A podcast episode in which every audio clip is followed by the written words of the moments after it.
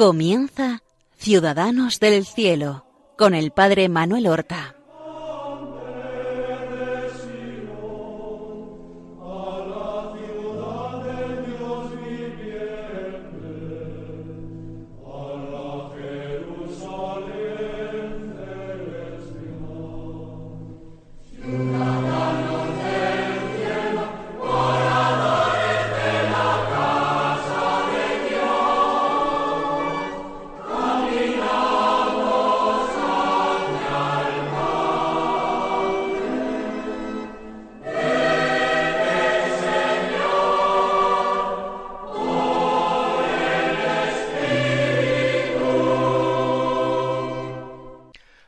Buenos días. Damos comienzo a una nueva emisión de nuestro programa Ciudadanos del Cielo. Hoy vamos a ocuparnos de un personaje verdaderamente interesante. Se trata de San Felipe Benicio. No sé si mis oyentes han oído hablar de él en alguna ocasión, pero es un santo medieval, un santo del siglo XIII, de ese extraordinario siglo XIII, que nació en Florencia con mucha probabilidad el día 15 de agosto del año 1233. La fecha del nacimiento no es totalmente segura. Y mucho de lo que sabemos de él, de las primeras noticias, proceden de un documento antiguo sobre los orígenes de la orden de los servitas, es decir, los siervos de María, una orden que tuvo como fundadores a siete varones florentinos, comerciantes todos ellos, que se retiraron al monte Senario a unos trece kilómetros de distancia de Florencia para allí llevar vida eremítica y dar culto a Nuestra Señora la Virgen María. Poco a poco ese culto se concretó en el culto a la Virgen dolorosa, a los dolores de María al pie de la cruz. ¿Cuándo nació la orden de los servitas? Precisamente el mismo año en que nació Felipe Benicio, y en el mismo lugar, Florencia, 1233. Muchos consideran que la fundación de la orden se sitúa precisamente el mismo día, el 15 de agosto, y llegará a llamarse eh, algún tiempo más tarde a Felipe Benicio como el fundador de la orden de los servitas, pero no lo fue, no lo fue en absoluto, pero fue realmente el gran impulsor y el que logró librarla de la desaparición. Vayamos por parte. Él nace en el seno de una familia acomodada de Florencia, los Benici. Nosotros lo castellanizamos como Benicios. El padre era médico, médico farmacéutico, y su madre también pertenecía a una familia de la alta burguesía. Él de pequeño, pues fue educado como todos los niños de su época, en la piedad primero en casa, con un maestro en casa, un preceptor, así durante dos años, y luego mandado a la escuela en Florencia, su ciudad, para estudiar lo que equivaldría eh, ahora a los estudios primarios y secundarios, estudiar la gramática y las letras. Pero el padre quería que su hijo siguiera sus pasos, estudiando medicina. Y para eso lo envió a la reputada Universidad de París, para allí estudiar durante varios años medicina. Al regreso de estos años, en los que nosotros no sabemos exactamente cómo vivió, pero sí sabemos que mantuvo su vida de piedad y de fervor, a pesar de que la vida de los estudiantes en aquella época, como en la de todas las épocas, eh, era una vida un tanto desarreglada, muy dada la juventud eh, que vivía en el París de la época, a la frivolidad, a fiestas, etc. Él parece que se mantuvo en una línea buena sin perder ni la fe ni las buenas costumbres. Regresó a Italia después de haber hecho sus estudios de medicina, pero entonces va inmediatamente de Florencia a Padua para continuar sus estudios de medicina y para doctorarse en medicina.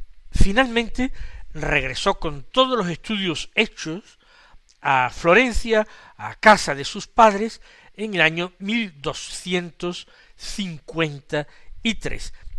Tendría veinte años. Hoy día sería imposible haber terminado estos estudios tan difíciles y alcanzando la maestría, el doctorado, con tan solo veinte años o poco más. Pero entonces los estudios se comenzaban mucho antes. A la universidad se podía ir perfectamente con quince años. Él empieza, por tanto, a desempeñar su trabajo a la sombra de su padre, que es un médico conocido. Pero en su piedad y en su amor por la Virgen, visitaba con mucha frecuencia una capilla que tenían los servitas en el barrio de Cafaggio, en Florencia. Allí tenían un pequeño convento en estrecha relación con el mayor y más importante convento del Monte Senario. Allí, yendo un día a misa en este eh, pequeño convento de Cafaggio, un jueves de Pascua, era día 16 de abril, probablemente de 1254, o poco más, tendría 21 años, escuchó en la epístola de la misa un texto del libro de los Hechos de los Apóstoles, que como ustedes saben se lee en la Pascua.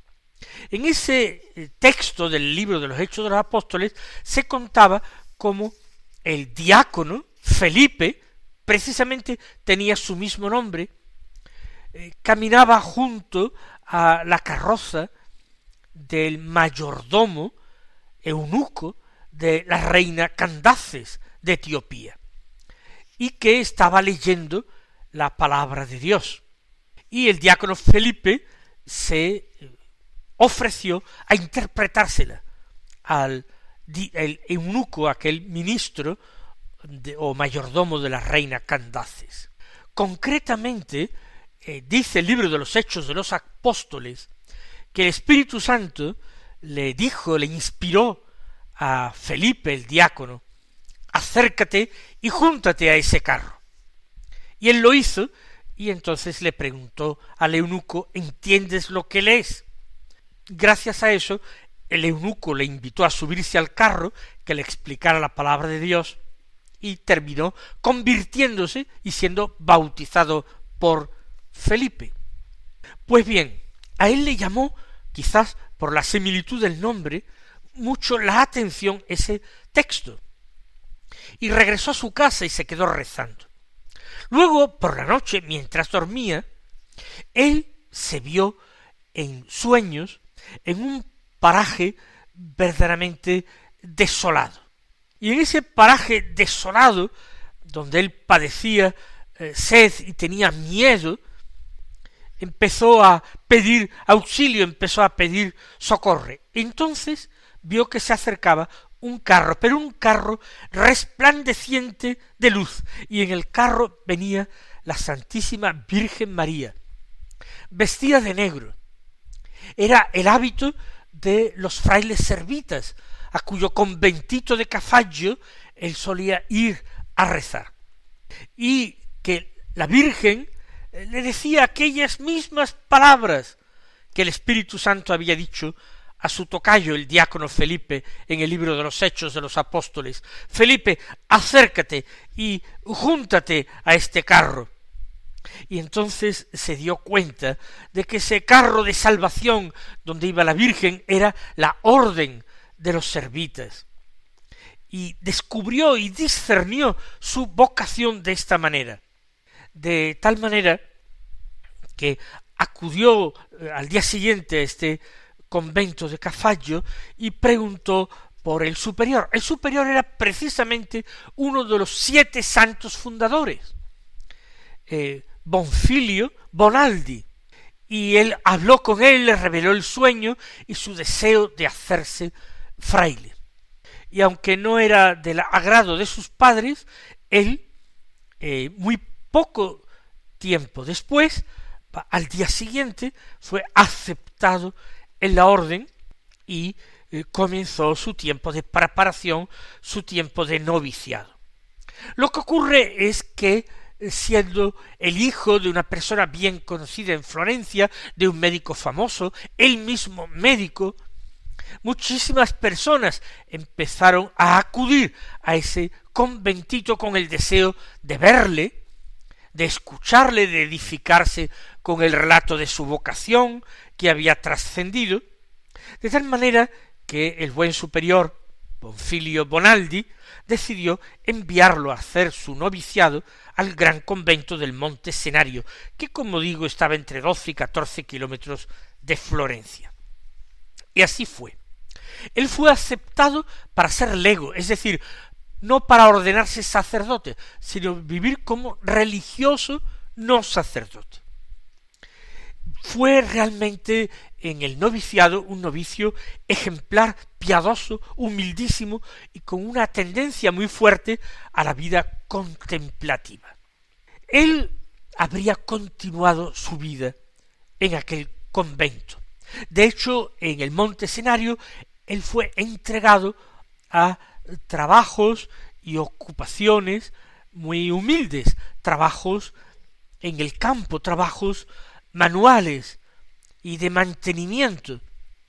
Y el tiempo libre se entregaba a la oración y era también muy mortificado, muy penitente, llegando a ayunar hasta tres días seguidos. Hubiera transcurrido, como digo así, su vida. Pero a finales del año 1259, cuando él tendría veintiséis años, aproximadamente veintiséis, veintisiete años, abrió la orden un nuevo convento en la ciudad de Siena. Y él fue destinado a este convento de Siena. Cuando iba de camino a pie, como era la costumbre entre los frailes mendicantes que vivían en pobreza, él se encontró por casualidad en el camino con dos padres dominicos, que hicieron el camino con él, puesto que iban también a Siena. Y la conversación, el trato de los dos dominicos con fray Felipe Benicio los dejó asombrados, boquiabiertos, porque descubrieron en él una formación, una cultura, un sentido común, nada fácil de encontrar en un fraile lego que no estaba destinado al sacerdocio. Por eso cuando llegaron a Siena lo acompañaron a su convento y pidieron hablar con el superior y eh, le insistieron en la gran formación que tenía ese humilde fraile lego y que convendría que lo promocionaran al sacerdocio. Y así fue muy poco tiempo después, porque en el año 1260, un 12 de abril, que era sábado santo, fue ordenado sacerdote, y eso que él no quería, y se resistió, pero consiguieron una dispensa de Roma para ordenarse sacerdote. Por humildad, y en aquellos tiempos era eso frecuente, la primera misa la dilató hasta eh, la solemnidad de Pentecostés. Era el Espíritu Santo el que había hablado al diácono Felipe y a él también. Fíjense, él no había procurado hacer carrera en la orden, ni a pesar de su cultura, ni de la familia importante que tenía, él hubiera pasado toda su vida en una existencia oscura, humilde, obediente. Cuando es Dios quien encumbra o da tareas de responsabilidad, entonces pueden y deben ser aceptadas sin miedo, pero procurar uno alcanzar dignidades, cargos de importancia. ¿Qué sabemos nosotros si estaremos a la altura de esas responsabilidades? Hemos de huir de la ambición que engendra soberbia y la soberbia todos los pecados. Pues bien, a partir de ese momento de su ordenación, llueven los cargos y las responsabilidades sobre San Felipe. En 1262, dos años después de su ordenación, es hecho maestro de novicios en el Monte Escenario, es hecho a continuación definidor general, es decir, eh, secretario eh, personal ah, del Padre General, cuando cambia el Padre General en 1267, es elegido el mismo general de la orden. Fíjense que en aquel momento tiene solamente treinta y cuatro años. No aspiró a nada de ello. Treinta y cuatro años tenía él y treinta y cuatro años tenía la orden, ya que él había nacido el mismo día de su fundación. La fama de este hombre santo crece hasta el punto que cuando muere el Papa Clemente IV, él teme que los cardenales reunidos en cónclave en Viterbo lo elijan papa.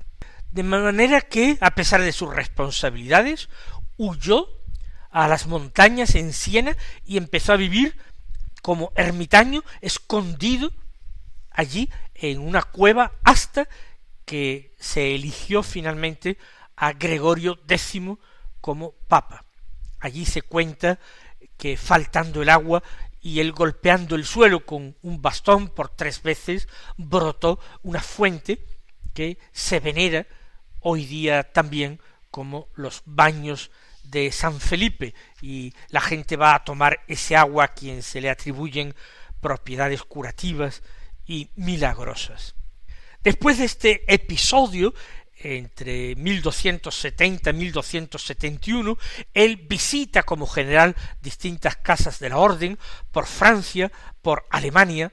En 1272 vuelve a Italia, participa después en el concilio de Lyon, y hay un problema muy grave, y es que el Papa cuando aprobó, eh, era Gregorio X, la orden no lo aprobó por escrito, sino viva voce, de palabra. Y había un problema con las órdenes religiosas que no se querían aprobar nuevas órdenes mendicantes, porque había ya muchas, y todas vivían precisamente de limosnas, y eran un problema a veces para las ciudades y los pueblos. Entonces, las órdenes fundadas, pero que carecieran de papeles, diríamos así, pues se tendía a suprimirlas. Esto le hizo a él sufrir muchísimo y se empleó en tratar de eh, legalizarla plenamente. Aparte de predicar la paz entre güelfos y gibelinos, recuerden partidarios del Papa o del emperador de Alemania, que dividía a las ciudades italianas y era un continuo baño de sangre. Aunque la orden estuvo amenazada de extinción, no llegó a estarlo y volvió a ir ganando, quizás también gracias a la personalidad de San Felipe Benicio, volvió a ir ganando la simpatía y el apoyo de los distintos papas. En 1282 estuvo San Felipe en la ciudad de Forli. Había muchos bandos enfrentados en la ciudad, en uno de los cuales militaba el futuro San Peregrino Laciosi, que en aquel momento era un jovenzuelo arrogante. Precisamente este bando capitaneado por Peregrino, descontento con la predicación de San Felipe, lo atacó, lo desnudó, lo azotó, le pegó una paliza y lo dejaron herido y molido a las afueras de la ciudad tirado. Él reaccionó con paciencia, con misericordia. El propio peregrino Laciosi terminó arrepintiéndose de aquella mala acción y pidiéndole perdón a San Felipe y finalmente entrando en la orden de los servitas, donde llegó a ser gran religioso y un santo canonizado, San Peregrino Lacioso, que muchos invocan hoy día como abogado contra el cáncer. En el año 1284 él tiene la alegría de que se apruebe una segunda orden, la orden de las mantelata, que es el germen de la orden femenina. Y allí ingresa Santa Juliana Falconiere, que será la primera monja servita canonizada. También fundó una casa para mujeres arrepentidas de ejercer la prostitución. Él ayudó a dos con una cuantiosa limosna para que dejaron la prostitución. Y estas dos mujeres terminaron además convirtiéndose y entrando en este convento para mujeres fundado por San Felipe. No viviría mucho San Felipe. Era una vida de muchísima austeridad, penitencia y ayunos. Y además la orden había crecido extraordinariamente en su tiempo. De ser una orden pequeña y luego estar amenazada y al borde de la extinción, él logró que al llegar el momento de su muerte hubiera diez mil frailes. Fue de Florencia a Siena, de Siena a Perusa, para conocer y recibir la bendición del nuevo Papa Honorio IV, y finalmente de allí a Todi. En Todi tuvo una acogida extraordinaria. Los habitantes de Todi salieron con ramas de olivo como a acoger a Jesucristo el domingo de Ramos, a recibirlo como hombre de paz. Allí tenían una casa y él entró en el convento, se postró ante la imagen de la Virgen y dijo Este será para siempre el lugar de mi reposo. Y efectivamente, dicen que el mismo quince de agosto en que él había nacido y fundadose la orden, quince de agosto de mil doscientos ochenta y cinco, con solamente cincuenta y dos años, cayó enfermo. Así pasó toda la octava de la Virgen, orando en voz alta a la Santísima Virgen, pidiendo perdón por sus pecados y malos ejemplos. Y al final de la octava pidió los últimos sacramentos, perdió el sentido luego por tres horas, y al regreso pidió que le dieran su libro. Le ofrecieron el breviario, la Biblia, las constituciones, y lo rechazaba con un gesto, hasta que le dieron un pequeño crucifijo de marfil, que era recuerdo de sus padres, y había guardado. Y entonces lo besó y dijo, Este es mi libro. Aquí es donde he aprendido el camino del cielo. Lo besó, lo apretó contra su pecho. Y en la noche del 22 de agosto de 1285, que era la octava de la Asunción de la Virgen María, hoy fiesta de María Reina, él murió santamente con fama de santidad, de manera que incluso se dijo misa de gloria más que misa de difuntos en su muerte. Vamos a aprender la humildad de este santo, su rechazo a hacer carrera, su amor grandísimo a la Virgen y a Nuestra Señora de los Dolores. Hasta el próximo día recibid la bendición.